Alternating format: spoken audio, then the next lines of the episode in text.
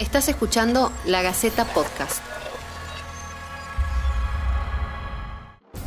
Finalmente, la Organización Mundial de la Salud declaró la propagación del nuevo coronavirus como una pandemia. España por fin puede salir a la calle. La mejora de los datos de la curva de contagio ha hecho que se permita salir a los españoles a hacer ejercicio y caminar. Bienvenidos a este ciclo de podcast de la Gaceta. Mi nombre es Valeria Totongi y esto es En Cuarentena, la crisis del coronavirus. Argentina lleva casi 50 días de cuarentena. Hoy miramos a la región y al mundo y nos preguntamos, ¿cómo están gestionando la relajación de las medidas de aislamiento social los países que están saliendo de la cuarentena? Desde los niños paseando en España hasta los manifestantes armados en Michigan. ¿Cómo están saliendo poco a poco hacia una nueva normalidad? Alrededor del mundo, algunos gobiernos están empezando a aligerar sus restricciones de distanciamiento social y saliendo de la etapa de cuarentena estricta. Las autoridades sanitarias de casi todos los países, en consonancia con las recomendaciones de la Organización Mundial de la Salud, advirtieron que ese relajamiento de las medidas de aislamiento tiene que hacerse con cuidado y bajo monitoreo permanente para evitar una segunda oleada de casos de coronavirus, al permitir la circulación de personas en ambientes contaminados. Un día especial para los niños en España. Los menores de 14 años pudieron salir a la calle el domingo por primera vez desde hace seis semanas. En España, por ejemplo, se autorizó la salida de niños durante una hora al día, acompañados por un adulto. Encerrados, sin ver el aire natural, eso. Los amigos, echamos de menos los amigos, sobre todo. Sí. Esa es una de las primeras medidas de relajamiento en el país que ya lleva 40 días de cuarentena y un reclamo que se venía escuchando cada vez con más intensidad de parte de las familias. En Alemania, otro de los países europeos golpeados por la pandemia, empezaron a abrir algunos comercios y el transporte público, pero con la condición de uso obligatorio de barbijos.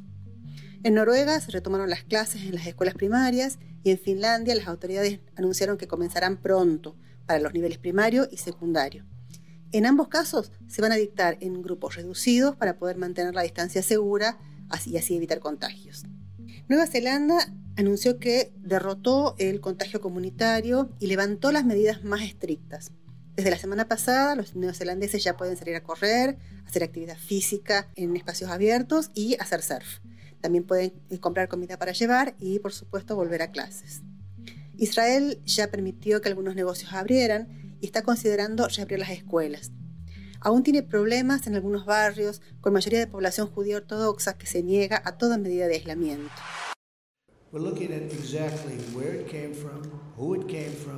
Un caso especial es el de Estados Unidos, donde el presidente Donald Trump se negó primero a reconocer la peligrosidad de la pandemia, luego a imponer medidas de aislamiento social para no dañar la economía, y luego, ante el incontrolable avance de la cantidad de infectados y de muertos, culpó a la Organización Mundial de la Salud de haberle ocultado información. En los últimos días, Trump pasó de pedir que liberen la economía en los estados donde hay medidas restrictivas a insinuar, aunque después dijo que fue un comentario sarcástico, que consumir desinfectante podría ser una solución para combatir el coronavirus. La pelea de Trump para levantar las medidas de aislamiento está teniendo eco en algunos estados. En Georgia, el gobernador permitió que se abrieran gimnasios, salones de belleza y de tatuajes. En Michigan, el anuncio de la gobernadora demócrata de que ampliará la cuarentena fue respondido con una protesta armada en el Capitolio del Estado, el lugar de reunión del Poder Legislativo. Cientos de personas tomaron el Capitolio de Michigan en contra de las medidas de confinamiento decretados por la gobernadora demócrata Gretchen Whitmer.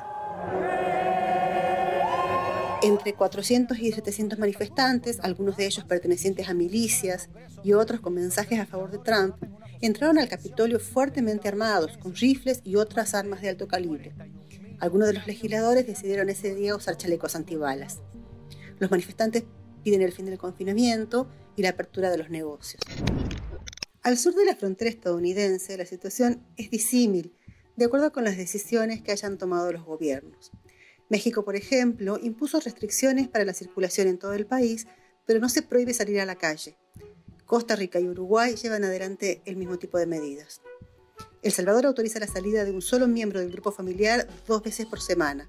La prohibición se ejecuta con fuerza de ley y hay arrestos masivos. En Ecuador, Perú, Chile, Paraguay y Bolivia hay toque de queda nocturno. Durante el día se puede salir a hacer compras básicas. Perú estableció días alternos para que salgan varones y mujeres, lo que causó problemas que las organizaciones sociales ya habían anticipado. Los días de mujeres, los supermercados están abarrotados porque son ellas las que se ocupan de hacer las compras de la casa. También han proliferado las denuncias contra la policía por maltratar a transexuales, sin importar el día que salgan. Colombia dio la orden de permanecer en casa, aunque permite salidas a hacer ejercicios a personas de entre 18 y 60 años. Al igual que Venezuela, están permitidas las salidas a comercios habilitados. Nicaragua es el único país que no tiene restricciones y eh, continúa realizando encuentros y eventos con alta concurrencia de público. El presidente brasileño Jair Bolsonaro asistió el domingo a una concentración de unas 600 personas que rompieron la cuarentena. Brasil, con una línea parecida a la de Trump, no impuso una cuarentena nacional, aunque la mayoría de los estados sí pusieron restricciones, pese al boicot reiterado que hace su propio presidente, Jair Bolsonaro, a los pedidos de mantener el aislamiento que le hacen autoridades sanitarias de su país, de la región y del mundo. Es el primer país latinoamericano en registrar 5.000 fallecidos por coronavirus, más incluso que China. La política de Argentina fue la de iniciar una desescalada progresiva con una cuarentena administrada. En los grandes conglomerados urbanos continúa el aislamiento social preventivo y obligatorio, pero en algunas provincias se habilitó el permiso para salir durante una hora al día a caminar no más lejos de 500 metros a la redonda del domicilio. De a poco, los países que han pasado por lo peor empiezan a prepararse para una nueva normalidad. Las respuestas de los estados a la emergencia sanitaria son diversas. No sabemos todavía a ciencia cierta cuál es la mejor. Lo que sí sabemos es que el mundo ha cambiado.